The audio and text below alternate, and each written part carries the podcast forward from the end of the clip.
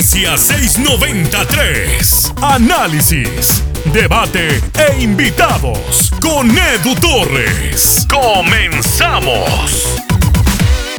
¿Qué tal amigos? Bienvenidos al podcast en donde voy a ser el conductor, Edu Torres. Qué gusto me da saludarlos a todos, qué gusto me da acompañarlos en el tráfico, en el trabajo, en la casa, en el home office. Bienvenidos a 693, el podcast de fútbol donde vamos a estar profundizando, hablando, debatiendo, platicando de todo lo que tenga que ver no solo con el fútbol regiomontano, también la idea es irnos muchísimo más allá. Vamos a tener un invitado diferente, a veces vamos a repetir cuando lo amerite. El día de hoy, nuestro podcast 693 lo inauguramos con Jaime Maldonado. Usted lo puede escuchar los fines de semana en RG La Deportiva, productor de diversos espacios en Deportes Canal 6, y hoy lo tenemos para debatir del inicio del Guardianes 2020 de Tigres y Rayados. Jaime, ¿qué tal? ¿Cómo estás? ¿Qué tal, Edu? La leyenda y el legendario 693. Muchos hablaban de él, pocos sabían que existía. Es correcto. Lo acabo de conocer, por fin, el 693. Un gusto, un gusto estar aquí. La verdad es que creo yo viene un torneo bastante bueno, bastante interesante y que creo que va a terminar por por dejar a los equipos regios muy bien parados. Eh, creo que van a hacer cosas, va a haber cosas buenas para los equipos regiomontanos. A ver, pero cuando decimos cosas buenas en el fútbol regiomontano, ya no es entrar a liguilla, ya no, es ganar el clásico, ya no es ir a ganar al Azteca, es salir campeón, Jaime. La pretemporada de ambos equipos, eh, yo la, la calificaría como positiva. Eh, evidentemente, Tigres fue el que jugó más encuentros. Rayados fue el que tuvo unas. Iba a ser un gran partido, pero tuvo grandes 15 minutos contra Santos. La verdad que el de Mineros no, no lo pudimos ver. Y la verdad tampoco es una gran referencia el equipo de Mineros. Pero quisiera que empezáramos enfocándonos en Tigres. En el equipo que tuvo cuatro partidos. En el equipo que, que tuvo el refuerzo más sonado del fútbol regio. Porque creo que Tigres es el que, el que carga con una, con una exigencia de salir campeón por este tema de diciembre de Tigres, por este tema de que pues al día de hoy que se está publicando esto no sabemos o no si va a haber con CACAF como tal. Algunos dicen que sí, la Copa Libertadores ya sacó las fechas para reanudar. Pero del lado de Tigres es la liga, es la liga o nada más. Es la liga y, se tienen que estar quedando con eso, tienen que tener esa exigencia, tienen que tener esa exigencia André, Leo Fernández, Edu Vargas. ¿Cómo ves tú el panorama de Tigres para este Guardianes 2020? A ver, creo que la pretemporada de Tigres termina siendo muy, muy buena en el sentido de agarrar un ritmo. Yo, yo lo mencionaba, Tigres tardaba 5, 6, 7 fechas en tomar su su fútbol regular, por ahí de 10, 11, en hacer un buen fútbol y enracharse rumbo a la liguilla. Creo uh -huh. que hoy estos cuatro partidos le van a servir y le sirvieron para que Leo se fuera acoplando al equipo y el equipo se fuera acoplando a Leo Fernández, que creo es el principal reto de Ferretti para esta temporada. No que se meta de lleno al estilo de juego de Tigres, sino que Leo pueda ser compatible con lo que ya hace Tigres y empiecen a, a, a demostrar y a jugar de una mejor forma.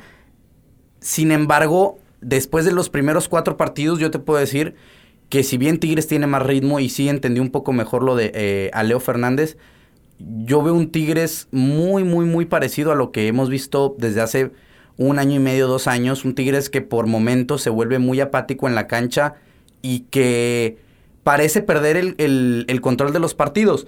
No me gusta que haga eso Tigres porque es contrario a todo lo que habíamos visto con Ferretti, un Tigres uh -huh. que controlaba los partidos, que cuando bajaba el ritmo, bajaba el ritmo con el balón.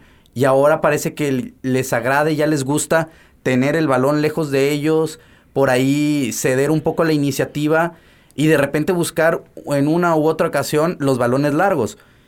No, no me gustó, no me gustó Tigres en, estos primeros cuatro partidos. Sin embargo, creo que hay dos, tres cosas positivas que se dejan y te dan una sensación de que puede ser un buen torneo.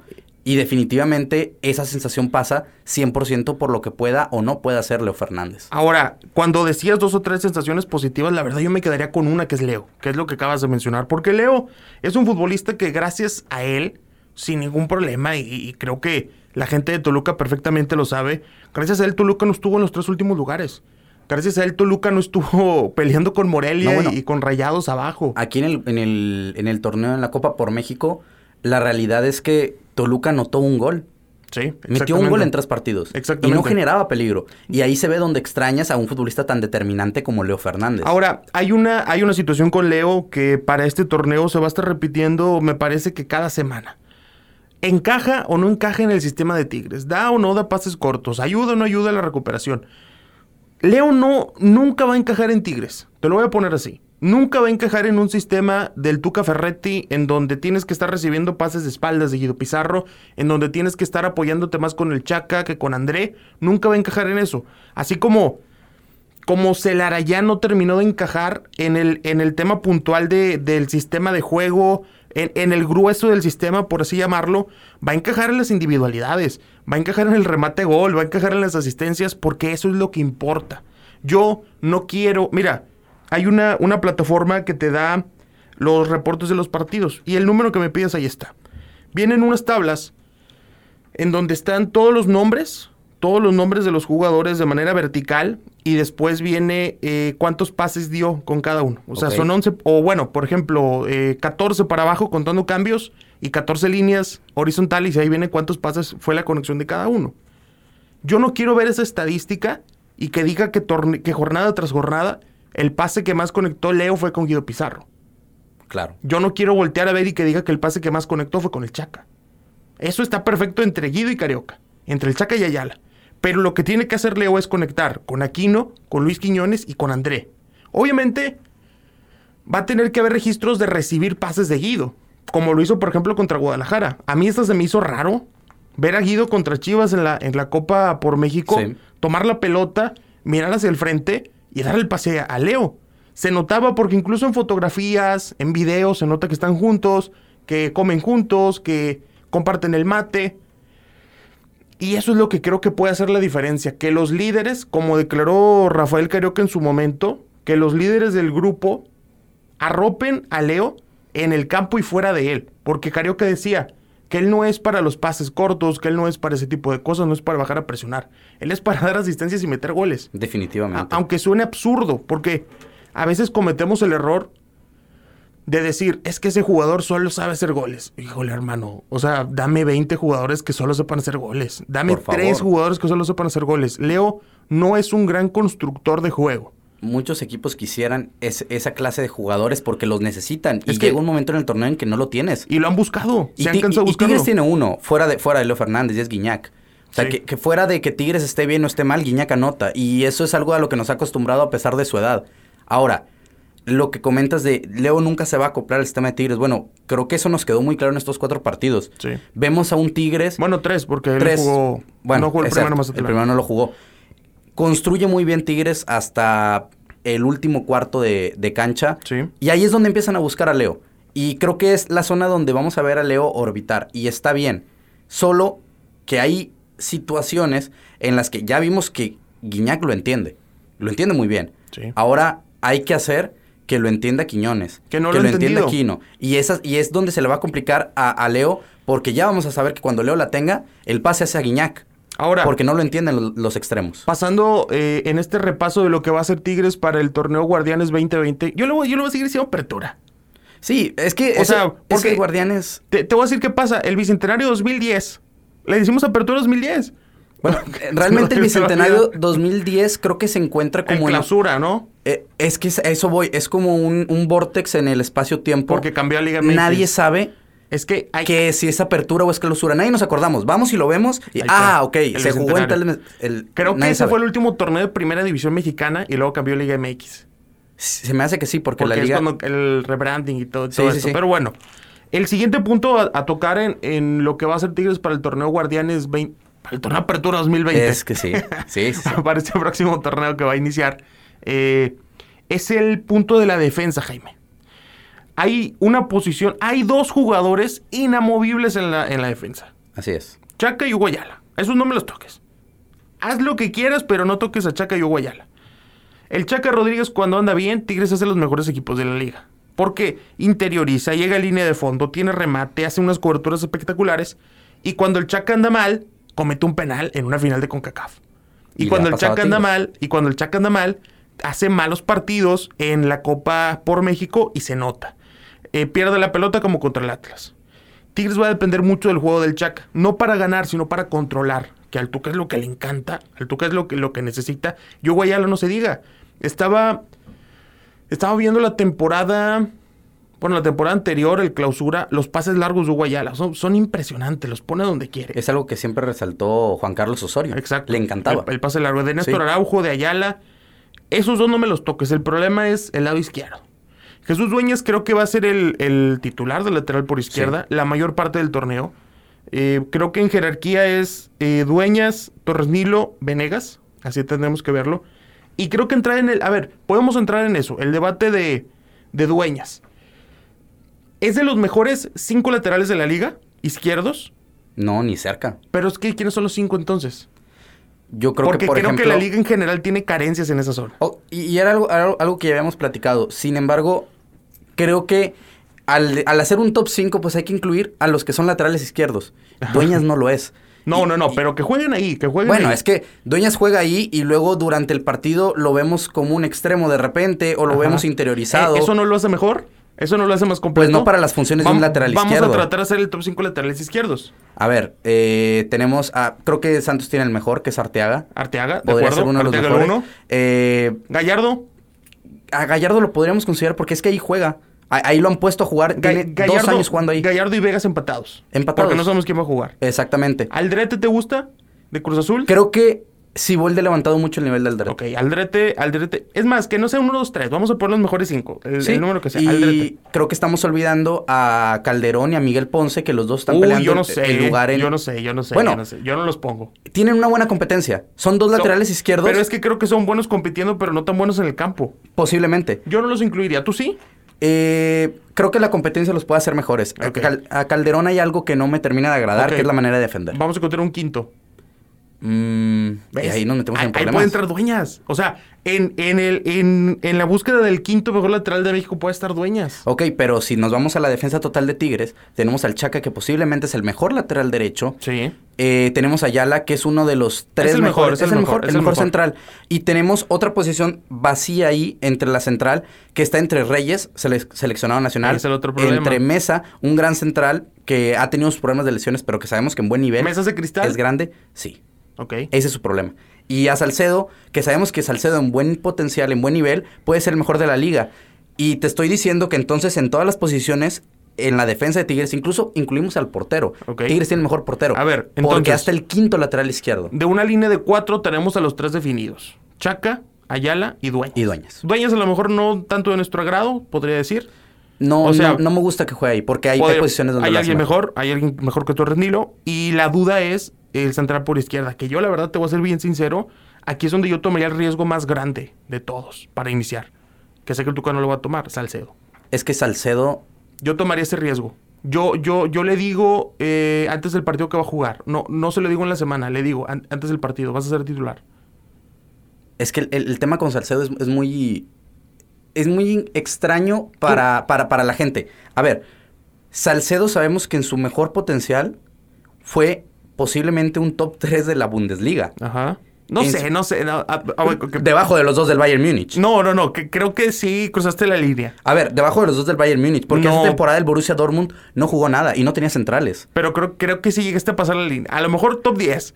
A ver, top, es que- creo top 3 no sé. Es que, top a ver, 10. dime después del Bayern Múnich quién tenía buenos centrales. Y esa temporada el Eintracht Frankfurt le ganó la final Sí, al Bayern le Múnich. ga- le ganó y la terminó Pokal. en cuarto lugar de la Bundesliga. Híjole. Hizo una gran temporada. Pero va, vamos a hacerlo. Top 10. Top 10. Vamos a ser, vamos a Va, ser justos. Te, te doy. Fue una gran temporada. Y sabemos que en un buen nivel Salcedo puede ser un gran jugador. Pero lo el pones tema de titular o te quedas con mesa. es que el tema es que es irregular. Eh, tiene algo, tiene algo que pisa el campo y se pierde porque dicen que entrena muy bien.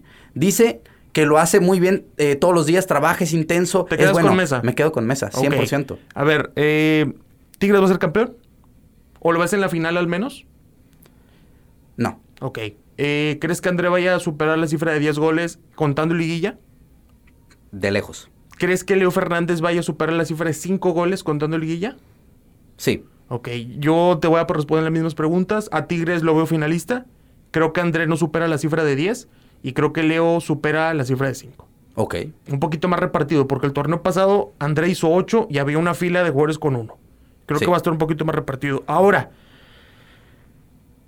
el tema del Monterrey. ¿Cómo viene Monterrey para este próximo torneo? Un equipo que la temporada pasada fue terrible, horrible por donde lo quieras ver. Salía Nico Sánchez a decir estamos jugando bien, yo no sé de dónde lo veía. Tuvo dos, sí, dos refuerzos. Dos refuerzos. Hugo González, tres refuerzos. Sí. Hugo, Sebastián Vegas y Avilés Hurtado. Lo, lo que vimos contra Mineros es un equipo que cuando se conecta arriba está para ser campeón total, pero pues se cobija abajo los pies, se descobija la cabeza, sufren mucho cuando hay la transición defensiva, les llegan muy fácil al área. No sé por qué el Turco Mohamed intentó salir jugando desde el fondo. Monterrey es, es un, es un equipo que, que pinta para ser más divertido que bueno esta temporada. Hubo cinco o seis oportunidades que, que en el análisis posterior al juego estuve revisando para cortar jugadas.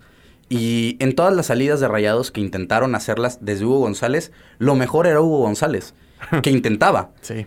Pero al final el balón le volvió a caer a Hugo y Hugo Y iba hacia reventaba. arriba. Entonces, si al final vamos a caer en volver a hacer lo mismo, no intentemos hacer algo que no va a salir. A ver, pero te, te voy, te voy a, tratar de, de aportar algo en eso y no sé si estés de acuerdo. A ver, sale Hugo González con Craneviter, Craneviter busca a Nico. Ahí incluso hubo un error en una jugada, pero eso es una, una jugada que estuvo repitiendo. Lo que haces tú como rival es tratar de acercarte a presionar. Claro. Entonces, si se la regresas a Hugo y la lanzas larga, la defensa del rival va a estar un poquito más adelantada. Entonces, hay más posibilidad de ganarle la espalda. No sé si eso sea parte del plan de Mohamed. En dos o tres ocasiones, el balón que bajaba a Funes Mori le caía a Craneviter. Que Sí. Craneviter estaba involucrado en la primera parte del proceso. Sí, entonces- No, no le caía ni a Dorlan ni a Vilés, no creabas Sí, espacio. Porque iba para atrás Funes Mori. Exactamente. O sea, creo que, creo que ese va a ser uno de los puntos a corregir en la salida de Rayados. Ahora, que, ya, que ahora que ya estamos entrando en el tema de Matías Craneviter, para jugar de... No, no te voy a decir quién debe ser titular y quién no, porque creo que los dos van a terminar jugando. Sí. Pero para jugar de 5, Matías Craneviter o Celso Ortiz.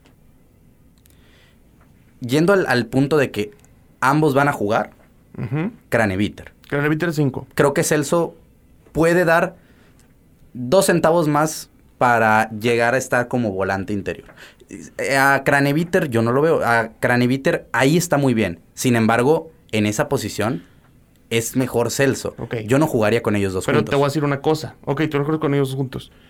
Mohamed los quiere, lo quiere poner de interior a, a- a Celso. Sí. Y Celso Ortiz, Jaime, tiene menos salida que tú y yo en la cuarentena. A ver. Que no salimos a ningún lado. Vamos- y Celso sale todavía menos. Vamos a una jugada muy clara en el partido. Hay un contragolpe. Ajá. Charlie lleva el balón por delante del defensa. Sí. ¿Qué hace Charlie al ir de frente al arco? Se regresó. Ajá, sí, sí, sí. Ok. Y Charlie es el ofensivo. Es el problema. Pero- Entonces ya no tienes a alguien ¿y más. ¿Sabes qué? Uh, Jugada dentro del área, hay un rebote, Miguel Ayun la mete. Exacto. Jugando de interior. Exacto. Si tú tienes a Charlie como tu jugador ofensivo y lo acompañan Celso y Craneviter, olvídate, los tres de arriba van a estar solos. No va, no va a ser suficiente el ataque del Monterrey con ellos tres. Creo que va a tener que buscar en determinado momento Mohamed un- una variante y sin duda alguna tiene que pensar o en Layun o en Gallardo Ajá. para esa posición, porque si no lo van a lo va a sufrir mucho Rayados, porque si Rayados mantiene a su rival defendiendo, significa que no lo van a atacar y que Rayados no lo ataquen, porque cada vez que lo ataquen le van a notar, no defiende bien. Rayados tiene que enfocarse, a lo mejor, si ya vimos que no van a, a trabajar el, el defender bien, tienen que trabajar el que el balón no le llegue a su defensa, porque En- ahí son endebles. En, en la, en la regla de los 5 segundos de Guardiola. Tengo Sí. que recuperar en los 5 segundos posterior a la pérdida. Y cuando no lo, cuando no lo, al segundo 6, que no la recuperé, vámonos para atrás. Todos. A tratar de que, de que no me hagan gol. Porque a mí, a mí una de las cosas que me pone nervioso eh, del Monterrey para este próximo torneo es que les termine pasando lo que a, lo que a, lo que a Diego Alonso, que in- intentó corregir errores con la línea de 5 Así es. que intentaba eh, meter jugadores, acomodarlos como se pudiera, sin una idea tan clara de juego. Yo le preguntaba en su momento a un auxiliar de, Diego Alonso, Albert Rudé, español, que luego vino acá para la última temporada. Ellos habían trabajado muchísimo en Pachuca.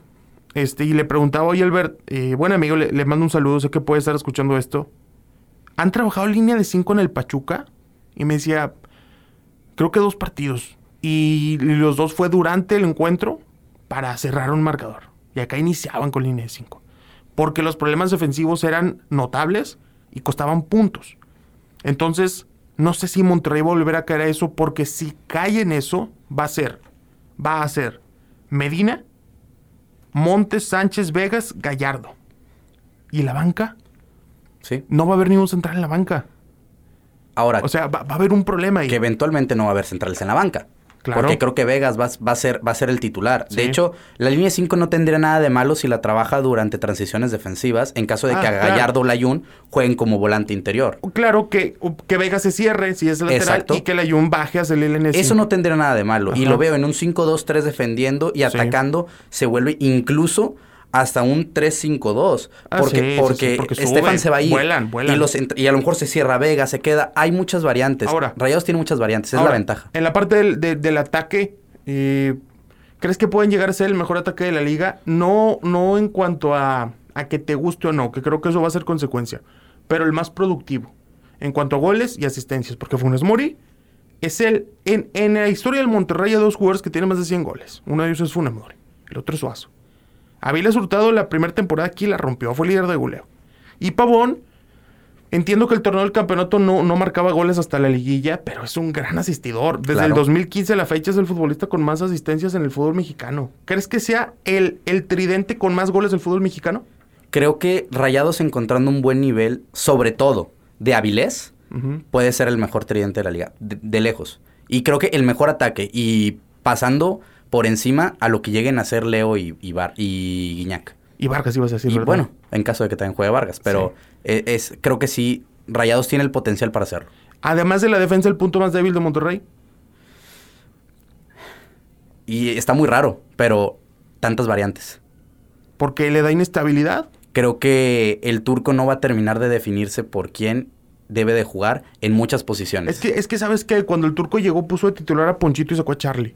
Sí. Y creo que ese tipo de cosas a mí me dan a entender que es un futbolista, un entrenador, perdón, que confía, perdón, que le da demasiado juego a la gente de su confianza. Y no sé si eso va a traer alguna competencia justa para todos. Pero yo la verdad, de lo que vi en el último partido contra Santos, no sé si cambiaría algo de ese 11. Hay un, hay un jugador en la banca que no estuvo ante Santos y que tiene que ser titular. Y dime cómo lo vas a acomodar. Vincent Janssen. ¿Por qué tiene que ser titular? Bueno, porque eventualmente lo va a hacer. Porque desde adentro del plantel saben que Janssen va a ser titular. Y si no, ¿por qué Janssen no es titular? Porque Funes Mori es muy bueno. Ah, bueno, ¿y por qué no es el segundo delantero Vincent Janssen? Sí lo es. Ah, bueno, ¿y por En la qué? banca. ¿Y por qué si se llega a jugar con dos delanteros va a ser Vincent Janssen si no ha mostrado nada? No, pero es que yo creo que se ha mostrado, pero no lo suficiente para quitarle el puesto a Funes Mori. O sea, si, si llegara a, a este, a este- a este Monterrey en ningún momento de la temporada lo veo con doble 9. Y el problema de es que se va a trabajar. A ver, de inicio. el problema es que se va a trabajar. Se va a trabajar, pero creo que Y si lo vemos como titular, e- es, es que es a lo que voy. ¿Cómo vas a mantener a un, a un Vincent Janssen en la banca sabiendo que a, que a Rayados le costó? Y sabiendo lo que es Vincent Janssen. Bueno, te, te costó más Maxi Mesa. sí, y también y, lo tienes y no en la va a jugar, y no va a jugar ni modo. No ha funcionado. Ese, ese tipo de dudas durante el- la temporada son las que a mí me hacen pensar que Rayados tiene un problema y va a tener un problema muy serio en cuanto a la banca y en cuanto a los titulares. Hay jugadores que merecerían ser titulares y que lo van a hacer. El caso de, de Gallardo, pero que sabes que a Gallardo el día de mañana que a Mohamed se le presente una, es que ya tengo que meter a alguien, Gallardo va a ser al que van a sacrificar. Jaime, ¿ves a Monterrey en la final? Sí, Ah, caray. sí. ¿Sí lo ves? Es ¿Qué- que- ¿Cuánta seguridad? es que hay, hay algo con Rayados que no tiene ningún equipo en la liga. Es muy inestable. ¿Y eso es bueno? ¿Eso ¿sí? es como para una final? Porque cuando Rayados explota en su inestabilidad, puede ser el mejor equipo de la liga. Ok. Y si Mohamed lo hace explotar, va a tener un equipo sumamente goleador que le van a hacer goles a cada rato. Pero de cada tres goles que metan le van a hacer uno. ¿Funes Mori va a hacer más de 10 goles? No, ¿Crees que haya más buenas o malas de Hugo González? Más buenas. Más buenas que malas. Confío en el nivel de, de Hugo, que es posiblemente el futuro portero titular de la selección mexicana. ¿Para el Mundial? Para este no. Para el 26. Ah, pero a ver, a ver, no tiene 25 años. Bueno, es que no estamos de acuerdo en con el va a ser 26, Ochoa. hoy tiene 29, ¿no? Cum- Sí. O 28. Sí, y Ochoa va a llegar al Mundial con 38. Ok, y para el 2026, ¿cuántos va a tener Hugo? ¿Y quién sigue? Jurado. Jurado, el tercer portero del Cruz Azul. Sí. No. Yo creo que sí. No, no, no. No, vamos, vamos a ser serios. Yo creo que. No yo, creo, yo creo que Hugo, yo creo que Hugo González va a tener un buen torneo. Sabemos que es un buen portero. Le va a ayudar mucho que no haya gente en el estadio. Muchísimo. Demasiado. En, en el tema de resolver partidos, dirección de campo, cambios, ¿quién crees que haga mejor papel como entrenador en este torneo Guardianes 2020? ¿Turco Mohamed o Tuco Ferretti? El Tuca ya tiene su, su fórmula que le ha funcionado. Ajá. Que incluso a veces ni siquiera van a hacer los tres cambios. Entonces vamos a ver posiblemente a los mismos dos o tres que van a entrar. Vargas, Quiñones, O Leo, Leo Vargas. Leo el Vargas, el que, no que titular. en la banca y posiblemente mueva a alguien en la lateral o meta a Jordan Sierra. Entonces, creo que de esos cuatro que, que te acabo de decir, son los cambios de Tigres. Y los tenemos definidos y van a ser para que funcione el equipo. Y en Rayados, no sé. Un día va a entrar Maximeza, otro día va a entrar... Ponchito. Ponchito, ahora, el hecho, Jonathan. el hecho de que sean cinco cambios lo, lo cambia mucho. Cambia mucho el hecho de que sean cinco cambios. Y en ese sentido, la banca es más extensa de, del conjunto de, de rayados. Creo que tiene más variantes. Puede llegar a ser algo, algo más Mohamed en la estrategia durante el partido, cambiando hasta cinco jugadores. Y Tigres no lo va a hacer. Jaime, eh, esto fue 693, el primer episodio de 693, el podcast que usted va a poder estar escuchando cada semana, en donde vamos a hablar de fútbol, vamos a traer un invitado, no sé si todos diferentes, porque tal vez no conozco suficiente gente, Mm, pero sí gente valiosa que venga a hablar de fútbol, que venga a hablar de fútbol cada semana, te vamos a volver a invitar, Jaime, para que vengas acá a platicar. ¿Tus redes sociales? Arroba guion bajo Jaime Maldonado me pueden encontrar en Twitter. Ok, y arroba- un honor, un honor haber arroba- estado aquí. No, el honor es mío, Jaime. Arroba guion bajo Jaime Maldonado y lo encuentra. Tome el screenshot de esto en Spotify, etiquétenos en Instagram, póngale ahí, estoy escuchando 693, arroba RG La Deportiva, arroba EduTorresR, arroba en Instagram. Ah, eh, Jaime Maldonado 19. Ok, para que nos escuche, para que lo comparta, también dele retweet eh, a este tweet en Twitter, comparte el link por todos lados, Jaime. Y nos escuchamos en RG también. Nos escuchamos en RG, por supuesto. Ahí, ahí estaremos dialogando todo este torneo que creo yo va a ser bastante más divertido a pesar de que la gente no vaya a poder estar en los estadios. Sí.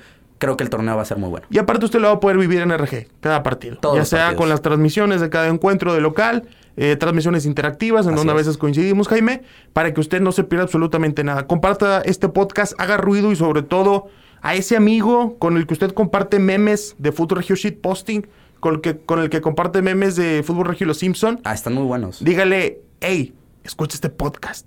Escucha 693. Tú que marcas al 692, tú que en el teléfono tienes guardado el 691 y 692, lo que tienes que hacer es tener una alarma, tener las notificaciones activadas, estar suscrito a Spotify para cada que salga el 693. Porque tú le marcas al 691 y le marcas al, al 692. Ajá. Para al activarlas, el 693 te va a marcar a ti. Es correcto, vamos a llegar a donde estés. Muchas gracias a toda la gente que nos estuvo escuchando. Hágase de este podcast un hábito. Compártalo. Gracias. Hasta la próxima. Esto fue 693. No te pierdas nuestra próxima edición. Comparte en tus redes sociales.